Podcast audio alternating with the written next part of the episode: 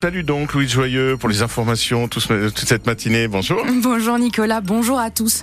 Et on commence par un point sur la météo. Oui, c'est un petit copier-coller d'hier, nuageux, mais la bonne nouvelle c'est que la pluie n'est pas là encore aujourd'hui. On va pouvoir en profiter. le bulletin météo à retrouver après vos informations. Et un drame familial à Apnan, près de l'île-sur-le-Doubs. Un homme de 62 ans est mort hier après-midi. Une enquête a été ouverte pour meurtre sur ascendant, car le fils de la victime est soupçonné.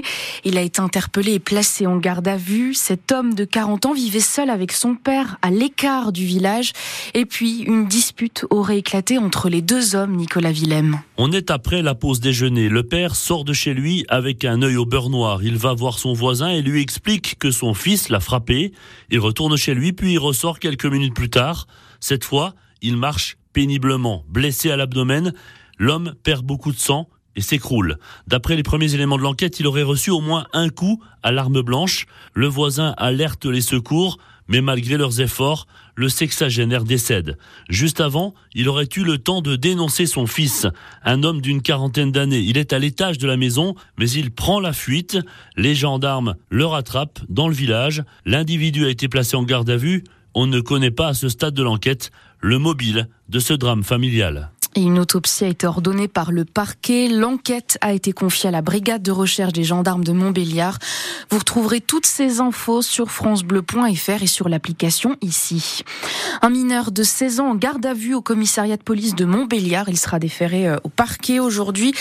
Il a été interpellé à la suite d'émeutes urbaines dans la nuit de vendredi à samedi dans le quartier de la Petite Hollande. C'est là qu'une vingtaine de jeunes attroupés et cagoulés sont allés à l'affrontement avec les forces de l'ordre.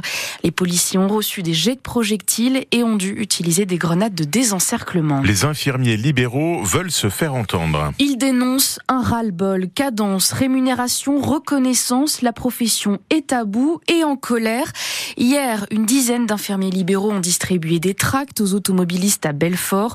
Une journée d'action nationale à l'appel du collectif asyndical IDEL et un moyen de sensibiliser la population, Hervé Blanchard. Au feu rouge, chaque automobiliste reçoit un tract avec ce message Votre santé, notre priorité. Voilà, il faut pas vous laisser y faire, il faut y aller. Courage à vous, bon combat. Le soutien de la population semble évident, mais Stéphie, infirmière libérale depuis 5 ans, est obligée de le rappeler. Ah bah là, c'est la qualité des soins parce que nous, on est déjà à 60 passages par jour. On est obligé de refuser des nouveaux patients parce qu'on peut plus assurer. Donc, euh, on veut garder quand même une qualité de soins. Donc, euh, là, c'est la, la, population qui va en pâtir de toute façon. Hein. Pour Laetitia, infirmière depuis 14 ans, le problème, c'est aussi l'absence d'augmentation des tarifs de leurs actes médicaux. Les soins ne sont pas rémunérés euh, de façon correcte, aucune revalorisation depuis donc 2009. Euh, Et Cathy, infirmière libérale depuis 12 ans, le voit bien dans son quotidien. Quand vous allez chez quelqu'un pour une injection avec les frais de déplacement, que ça vous coûte 7 euros pour juste faire une injection, 7 euros, ça fait, il faut en faire des injections par jour. Pas de compensation non plus avec l'inflation sur les indemnités kilométriques,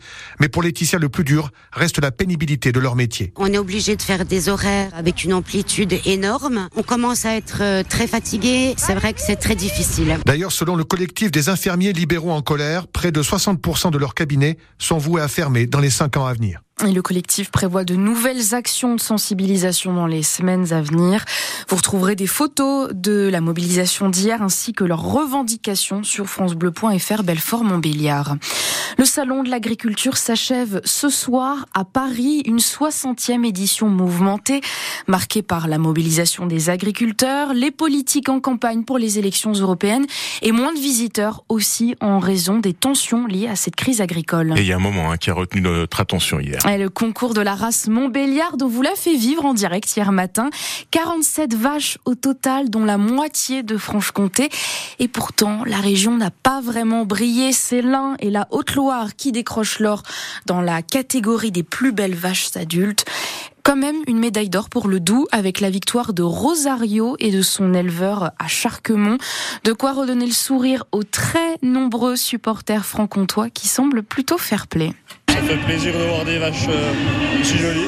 Est-ce que tu avais des préférences? Ah, je suis jurassien, alors le Jura, Mais dans le Jura, là, a pas été. pas très fort, c'est le jeu. Ben, il y a quand même des beaux animaux qui viennent de tous les coins, mais celle du Doubs, euh, c'est plus belles C'est quand même les meilleurs. Ah, ravi, une belle prestation. Franchement, on a, on a été gâtés. Ah, on a eu des, des paillettes plein les yeux tout le long du concours. Mais pas trop déçu que les deux plus belles, ce soient pas des francs-comtoises. Non, c'est pas grave. Enfin, je veux dire, elles représentent quand même la race et c'est ce qui compte aussi. C'est qu'elles sont belles et qu'elles le méritent aussi autant que les franc-comtoias, quoi. Ah, mais la Montbéliarde, c'est magnifique. Il n'y a rien à dire. Alors, sur votre t-shirt, il y a écrit La Montbéliarde, je l'aime. Voilà. c'est exactement ça. Il y avait un excellent niveau de vaches. C'était assez exceptionnel. Des belles vaches très bien préparées, euh, des éleveurs motivés, euh, un juge qui a fait très bien son travail, qui a mis les bonnes en avant, et voilà, un public euh, nombreux et motivé et passionné de race Montbéliarde. Et on vous a mis des photos des vainqueurs et des plus belles Montbéliardes sur francebleu.fr, Belfort Montbéliard. Et puis euh, une autre belle médaille remportée au salon de l'agriculture, Jean-Noël Boiteux, éleveur de chevaux à Sainte-Marie dans le pays de Montbéliard, repart avec le trophée national du concours des jeunes chevaux français de trait, c'est très précis, le Graal selon cet éleveur, un premier prix remporté avec son cheval Joyau des Corbets, c'est son nom. On espère qu'il a le droit à une petite carotte quand même.